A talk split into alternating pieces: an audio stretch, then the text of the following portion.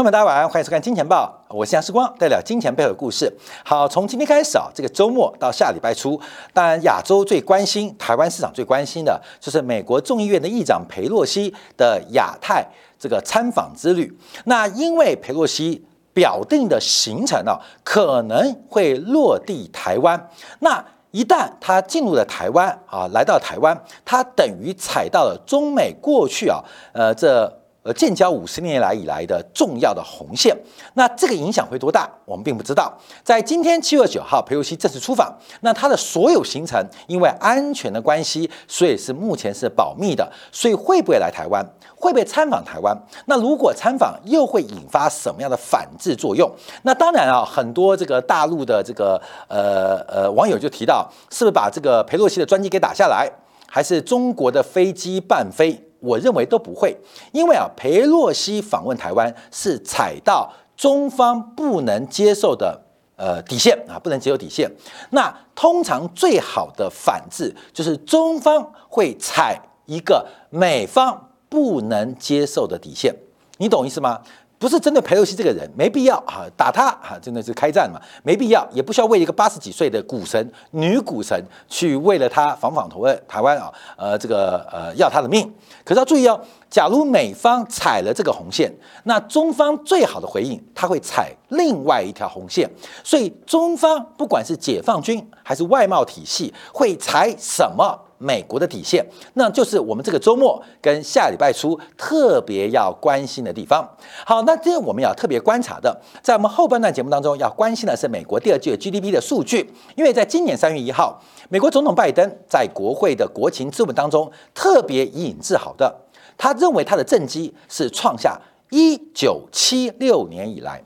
一九七六年以来，美国的 GDP 增长率首度的超越中国，这是拜登在今年三月一号在国情咨文对于国会议员这个政绩的一个骄傲的宣扬。可是，假如把数把这个消费者物价的一个呃因素啊。给纳进去，会发现啊，美国的 GDP 已经连续两个季度出现衰退的变化，所以拜登引以为豪，在一九七六年首次首次超过中国 GDP 的政绩，事实上纯然是一个物价所导致的结果。好，后半段我们来分析一下这个美国 GDP 的结构。那我们今天要啊，主要观察的是中共中央的。呃，政治政中共中央政治局啊的这个工作会议啊，那我们现在市场反应啊，因为今天啊沪深三百指数在这个周末是创下了近一个半月以来的新低，沪深三百指数代表入股，在今天是创下一个半月以来的新低，到底发生了什么样这个顶层的一个方向，让市场出现了失望性卖压？我们先看到外部因素好了，因为这个一个半月的新低。主要是跌破或跌回了今年六月十四号的位阶。当时啊，这个大陆股市啊，六月十四号从四千一百零二点的低点开始出现转强，而六月十号是美联储在六月份进行加息三码的时间点，所以在美国加息之后。中国的股市出现了一波更强烈的反攻跟反弹的表现，直到七月五号开始反转。今天我们要特别观察，因为六月十四号这个时间点，除了是美联储首度加息三码零点七五个百分点，它让陆股在这边做出了突破，而这个突破在今天跌破。另外也要特别观察，就是美国的实质利率，特别是国债，特别是 TIPS 抗通胀。的债券所告诉我们的通胀损益平衡点，它反映的实质利率在六月十四号见到了一个非常关键的转折。我们在节目之后会来做一个说明跟观察啊。那我们先把大陆的这个市场来进行一个分析跟讨论。好，今天创下一个半月新低，等于啊，这个从原来的升息到这一次的升息，呃，大陆股市。爬过了一座山，又回到了原来的出发点。那什么样的原因让市场上在今天出现了有点失望性的卖压呢？我们就要观察啊，在昨天召开的中共中央政治局的会议。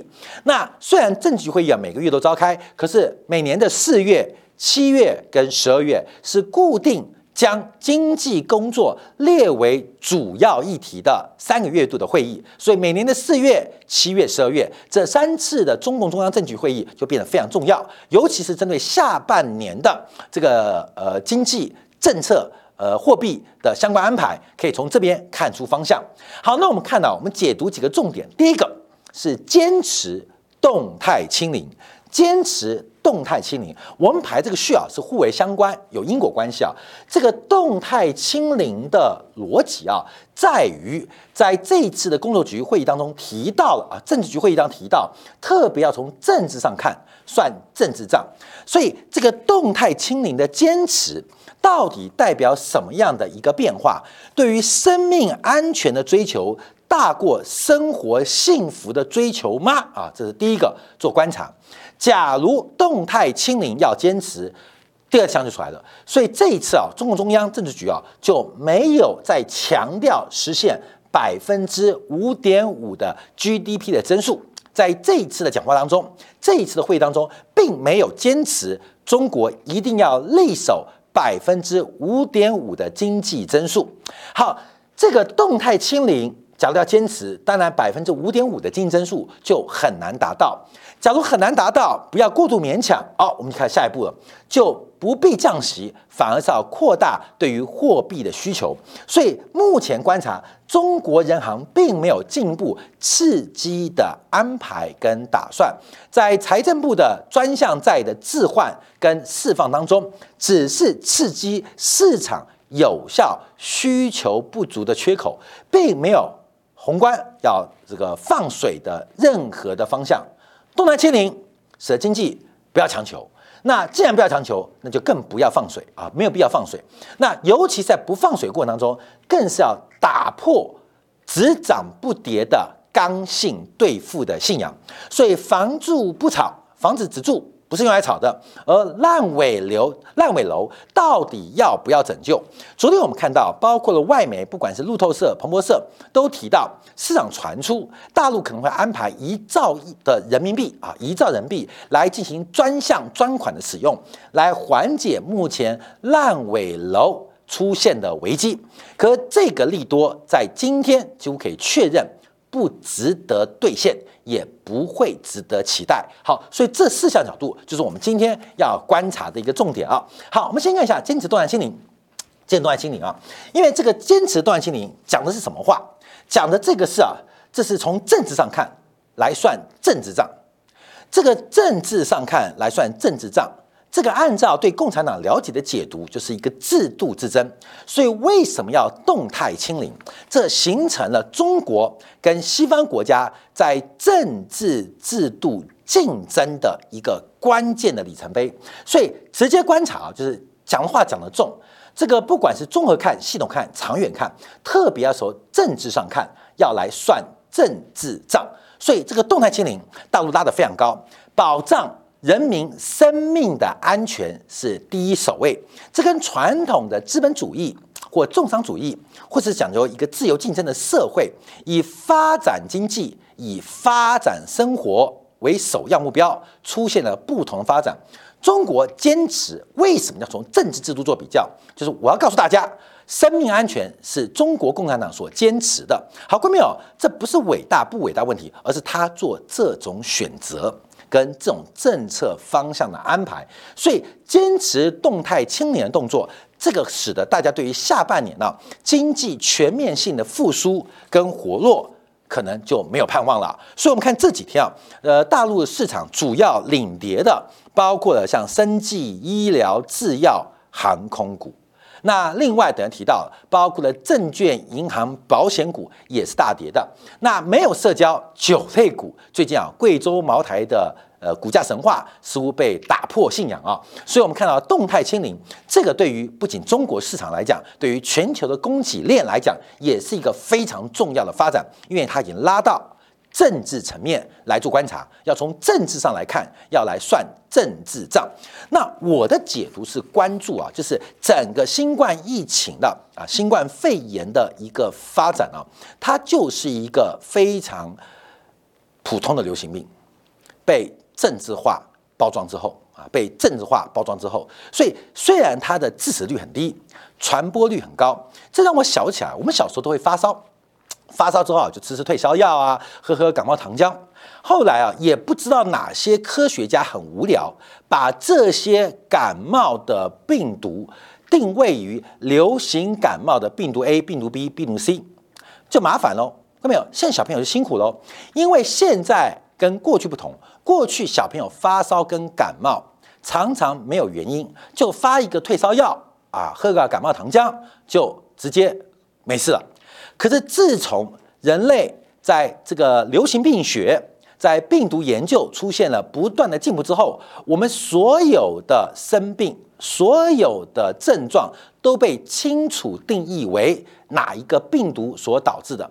所以后来我们知道，现在小朋友可辛苦了啊，打几链的，打五链、六链、七链、八链，我也搞不到几链的啊。这种什么链球菌的，啊这种呃呃防流感的疫苗，就越打越多，你懂越来越多。所以我还是从科学观的角度来讲，这是我对科学的理解啊，就是其实新冠疫情从传播率跟死亡率来讲，它就是一个大型的流感。它就是一个大型流感，这大型流感怎么去定义它，就不是科学定义，就变成了社会制度跟政治制度的一个比较跟选择的基准。那中国选择的是全面的清零政策，那这个清零政策，当然我们要观察是不是大陆摸索出这个病毒发展的路线。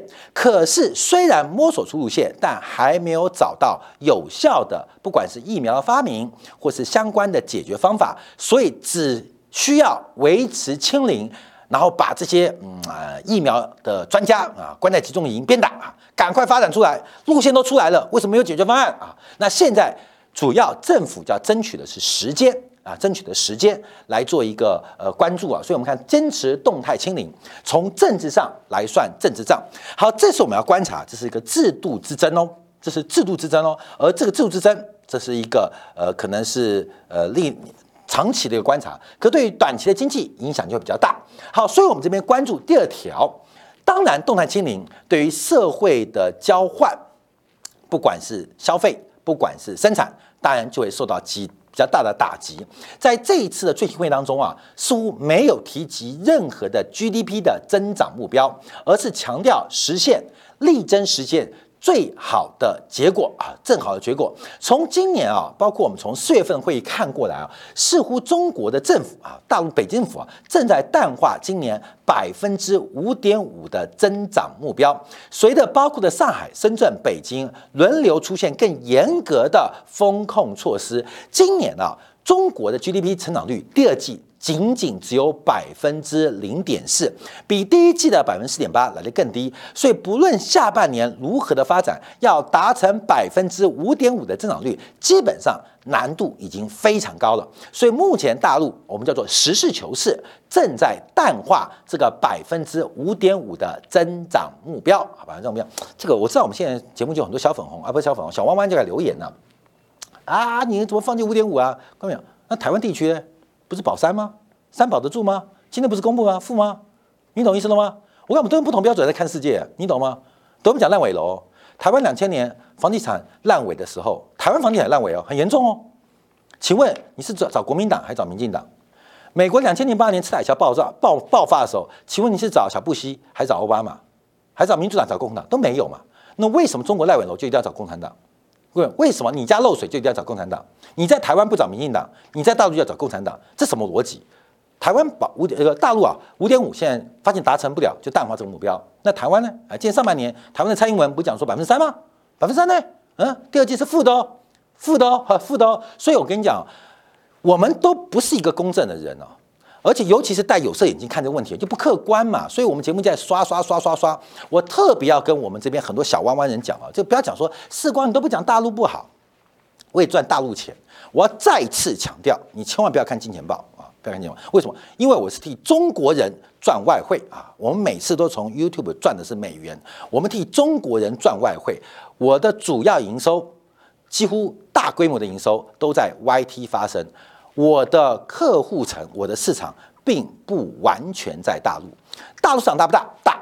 在在我的总营收的分布当中，它并不是绝对的市场啊，并不是绝对市场，甚至不是我第一大的市场。并不是我第一大市场。所以啊，你们不要骂，你每骂一句，就让 YT 的运算发现我跟观众的互动加温，就帮我推波，帮我推波，我就会替我们中国人赚到更多的广告，赚到更多的美元。啊，替中华民族再复兴又贡献一份心力，所以今天啊，在我们留言板骂我的人。基本上都替中华民族的伟大复兴啊贡献了一份你小小的心力啊，但看不看呢？不看又不行，你知道吗？不看不行。我们最近讲的指标越来越准了，只要我们的首播直播超过一万人，隔天这个市场啊，通常啊，通常就是只涨不跌。当我们的直播首播低过八千人啊，隔天啊，通常是只跌不涨啊，现在很妙，很妙。所以这个基本上我们这个节目啊，是专门气死人的啊，气死人的。我们要实事求是来观察全球最大的经济体到底要去什么方向。尤其是百分之五点五的目标放弃，它一个短一个长的。第一个，对于大陆的 KPI 的考核，GDP 不断的淡化，这不是去年，不是今年，也不是明年的事，而是中国正在转换新的对文官制度的考核方式跟考核指标。过去二十年来，中国的改革开放都用各市、各乡镇、各省。全国的 GDP 作为首要 KPI 的考核指标，而这个指标在长期来讲逐步的淡化。那现在恰逢新冠疫情的全面清零或者动态清零政策，这更是达不到。所以这就是中国对于 GDP 数据逐步从唯一地位变成了首要地位，再进而变成主要地位的一个变化，跟大家做分享。第二个，我们叫实事求是，你做不到就不要硬做，因为任何为了完成目标而做的动作，都可能付出极大的成本。所以我们要讲第三项，所以不会有货币刺激，不会有过度宽松的货币刺激啊，过度宽松的刺激，尤其是美联储加息之后，我们看到这是历史上首次见到。这个美国的市场货币市场的利率，尤其是官方利率，首次高过中国的七天的回购利率，这两个都是极短期的货币市场的一个利率的水平，这个变化是非常特别的。所以，我们也可以讲，人行其实也没有扩大流动性的可能，不管是价涨利率还是量。进行更大的这个资金的投放，因为目前中国的利率水平已经低于美国了，尤其是货币市场的资金成本，所以任何的更大规模的刺激，基本上有可能导致中美逆差出现倒挂，更加大了资本外流的压力。中国现在最大的问题是需求不足，而不是流动性或货币不足。所以这次讲话特别提到。要合理而充裕，不会做更多的货币刺激。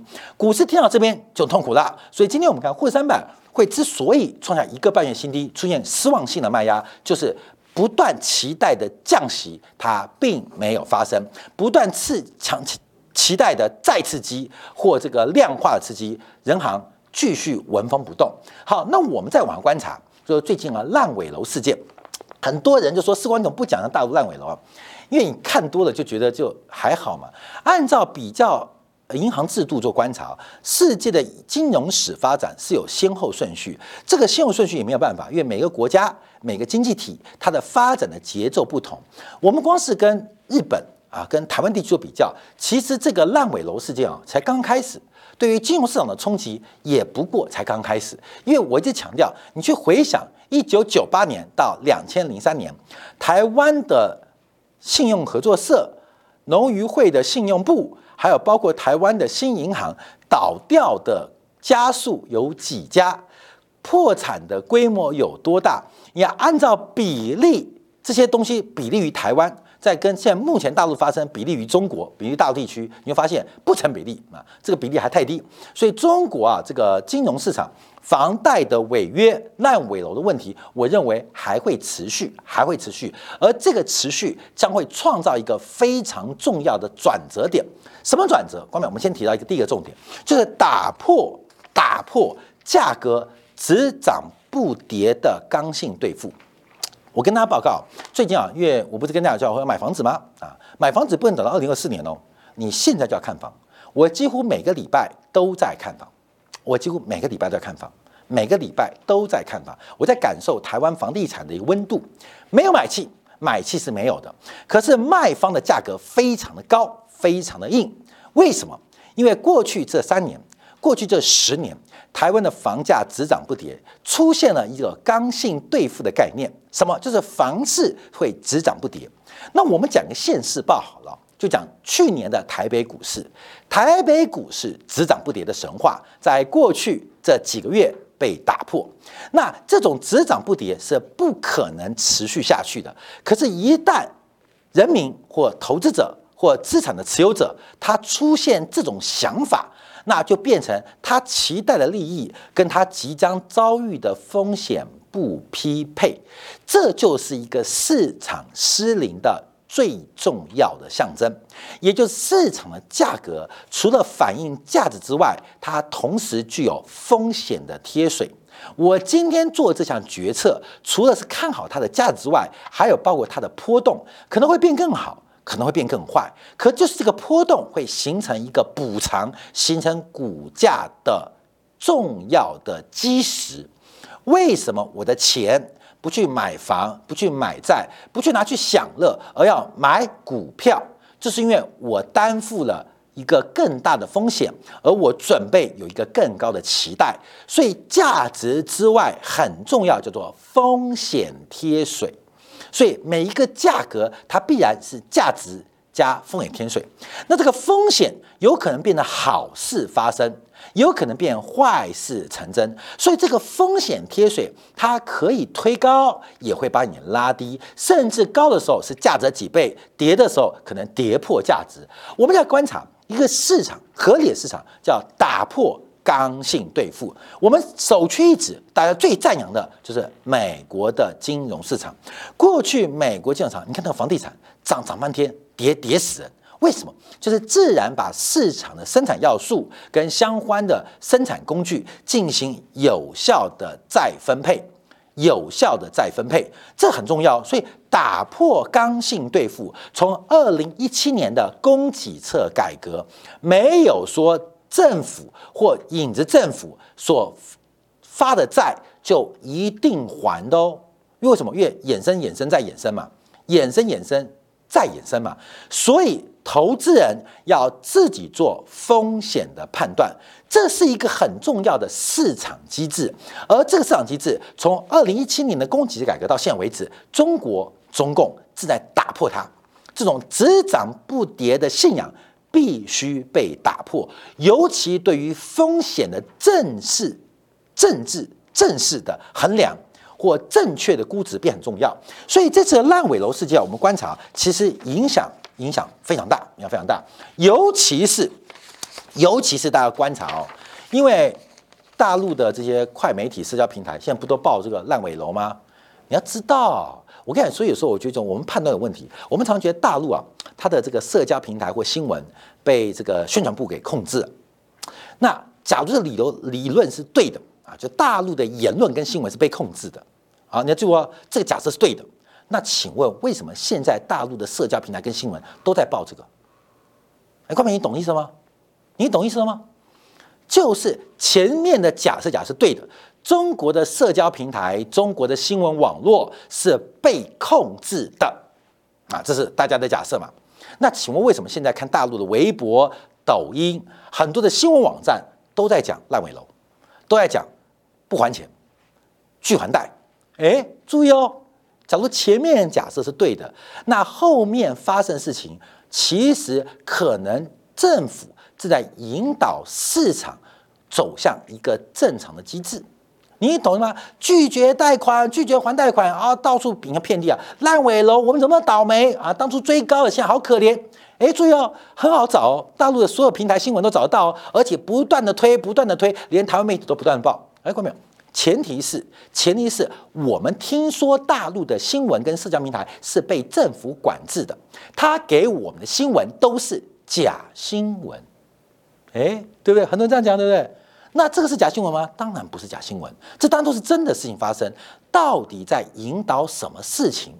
这才是重要的。你的预期早就被人家预期到的嘛。你对市场、对于政治的观察，要用自己的脑袋想嘛。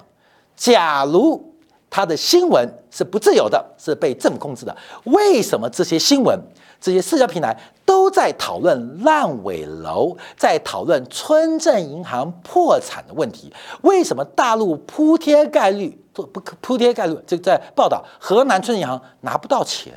哎，很妙哦，不是被管制吗？应该隐住不发，不能报道。可是不仅报道。而且越报越深，越报越大，把大家吓得坏了。看到没有？在干嘛？在干嘛？假如他的新闻不自由，那代表政府在传达一个讯息给所有老百姓：你们要知道有风险，市场是有风险，买房有风险，买股有风险，连你存款都是有风险的。这才是潜台词嘛，对不对？我关我这讲话应该是非常完美的，无懈可击。不管你是否定前面，哇，那不得了了，那你就叫否定后面，反正你不能否定一边嘛，两边否定，你要去看精神病啊。基本上，所以就观察，所以我们观察这个刚性豆腐在打破哦。我跟你讲，就是我们金钱豹观众朋友的福利了。为什么？以后价值的分析会比风险偏好的影响来得更重要嘛？关键投机的市场。风险偏好远远大过价值分析嘛？因为大家是靠炒作、靠话题、靠名人现象来决定价格嘛，而不是靠价值来做分析嘛。那我们这些人都会失业嘛？假如打破了刚性垫付，打破了只涨不跌，打破了只跌不涨，那基本上回到什么？回到价值分析，而不是靠名人效应，不是靠炒作议题，靠演绎故事来分析资产价格化，那就变不一样哦。所以这是一个基本面即将到来的时刻。我们看到了，在这一波资产的重分配跟财富的再洗牌之后，价值分析会变得越来越大。越来越大，而所有的议题炒作啊，名人效益会越来越小，越来越小，越来越小。这就是我们观察市场变化。好，另外一个很重要发展啊，就配合中共中央集会议提到的，要推动平台经济的规范发展。那在这个时候，我们看到阿里巴巴要准备把主要上市部分从纽约赶回港交所。那这个阿里巴巴回到香港，回到港交所作为呃挂牌地位，第一个是准备美国对于中概股的下市的一个可能要求啊，那它开始进行转变，回到香港，让香港成为主要挂牌市场，但也是丰富香港市场变化。可是我们要更从一个角度做观察，这是今天啊我们看到一个报告做掌握，这个 WTO 的报告，全球商品进出口。全球商品进出口占 GDP 的比重，占全球 GDP 的比重。好，各位，这个图啊，看到从一九六零年代以来，全球的贸易占全球 GDP 的比重不断的升高，不断的升高。在全球一体化的背景之下，这个比较优势跟分工的过程，让全球的贸易成为刺激。经济跟收入发展的主要动力，好，各位，这是不断的。从一九九三年，你看一九九三年这个冷战结束之后啊，整个形成一个超级大爆发，整个形成超级大爆发。所以我们看到，从一九六零年从十九 percent 到二九 percent，总共花了三十三年；从二十九 percent 到五十 percent，只花了十五年。好，可是我们从注意哦，从两千零八年以后，全球贸易跟 GDP 的一个比重。就开始出现四维发展，从两千零八年最高的百分之五十，到截至新冠疫情的爆发，剩下了百分之四十二。所以全球商品的进出口，它的比重降低，也连带的拖累了全球 GDP 的增长，整个市场的交换开始变慢了，而交换变慢。有很多人为的原因，有些客观的环境，使得成本提高，效率降低。好，这是大环境哦。那我们看主要的市场在干什么啊？这张图再跟大家来做分析啊。这张图啊是全球四大经济体，包括了欧元区，包括了日本，包括了美国，包括了中国。那这边比的是商品进出口占 GDP 的比例。哎，怎么中国最低呢？不合理吧？不是不合理。这张图啊，给大家做说明啊。这张图啊是用两千零八年作为一百作为基期，作为基期。这张图是要比较两千零八年以前跟两千零八年以后，这全球四大经济体对于商品的进出口贸易跟全球化的关系产生什么样的改变？好，再讲一遍啊，再讲一遍，关键这个图很重要。好，快点来，这是全球商品进出口贸易占 GDP 的比重啊，占 GDP 比重。我关键这个 GDP 但不是直接加了，就是这个在进口加出口是分子，那分母就是 GDP。最高来到百分之五十，什么时候？两千零八年。那怎么上来的？又为什么会往下呢？好，所以就这张图出来了。所以把两千零八年当做一个基期。那每个国家、每个经济体，它占 GDP 比重不一样哦。像中国可能比较高，像欧元区比较低，像美国比较低，但不重要。我们就用两千零八年中国，我举随便举例啊，百分之四十好了。那美国可能百分之二十。啊，这两千零八年好，我们现在不要这样比较，我们都把两千零八年变成指数化的一百，跟两千零八年前跟两千零八年后做指标嘛，做个比较。所以两千零八年是全球最高峰。好，我们这张图可以看得清楚啊，尤其是在两千年之后，全球参与商品进出口贸易最积极的就是红色这条线嘛。那么这条，它明显快过欧元，明显高于日本，更是明显大过美国。所以从两千年之后，全球贸易的推手，我们看出来就是中国啊，就中国。到了两千零八年之后，全球商品贸易在 GDP 比重下滑的推手又是谁？又是中国。我们要要注意，又是中国，又是中国，中国的。这个贸易占 GDP 比重，尤其是商品贸易占 GDP 比重，指数化，我不是说低于美国、低于日本、低于欧洲，你会觉得不可能嘛？因为中国的贸易比重一定高于美国嘛，相对于 GDP。我们再次强调，是用两千零八年作为一百的基础做比较，中国对于贸易的依赖比跟美国、日本的变化出现了同向，就是慢慢商品的进出口贸易。对于 GDP 的干扰跟影响是逐步的结构是比例降低降低，可是中国下滑的更快，所以我们要注意到，假如讲全球化或讲一体化，其实真正快速退出全球化一体化的可能不是美国，反而是中国。那为什么是中国？看到没有？这问题就来了，为什么商品的进出口贸易占 GDP 比重，中国下滑的如此之快，并不是中国不进口，也不是中国不出口。因为这边强调的两个字叫做比重，而是中国的内部消费跟投资的比重大幅度的拉高，使得依赖性中国相对于美国、日本跟欧元区更不依赖。以这段时间哦，二零零八到二零年，它是更不依赖商品贸易哦，所以搞商品制裁会伤到谁？伤到谁？我讲绝对值当中，中国一定相对于欧元、日本、美国，相对于啊，可能没有日本的，相对于美国更依赖贸易，绝对值更依赖贸易，跟美国比。可是相对过去十二年发展，中国相对于美国是更不依赖贸易。你懂意思了吗？所以这个演变很重要，这个演变很重要。中国正在培育自己的内部市场跟自己的投资的生态系，所以它依赖商品进出口比重正在降低，这是一个很大的变化。而唯一不变什么是欧元区？为什么是欧元区？代表欧元区内部的投资跟消费遇到了问题，才会持续的依赖国际的商品。贸易的进出口，所以不管是俄乌战争也好，还是中美的贸易摩擦也好，最后受伤的都是欧洲，不然就是日本。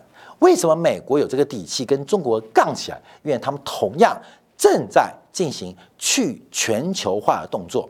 这个去全球化的发展，并不是绝对的意义，而是相对的意义，就是彼此对于全球化的依赖。尤其以商品部分为例，正在大幅度的下滑之中。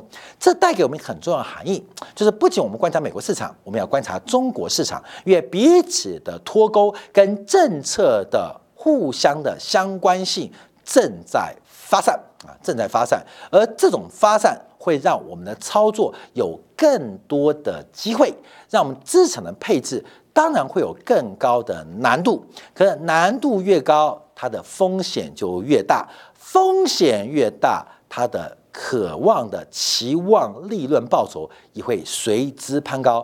我们正在结束一个只涨不跌十年的资产黄金的年代，我们即将面对的一个年代是个大涨大跌、大涨大跌的年代。对于专业的投资人来讲，可能是更为有利；对那种持有、买进不动的，可能会逐步被市场所进行淘汰。跟影响，分享给所有的好朋友来进行观察。好，感谢大家继续收看，我们下个礼拜同一时间晚上八点，杨思观的见报与各位再会。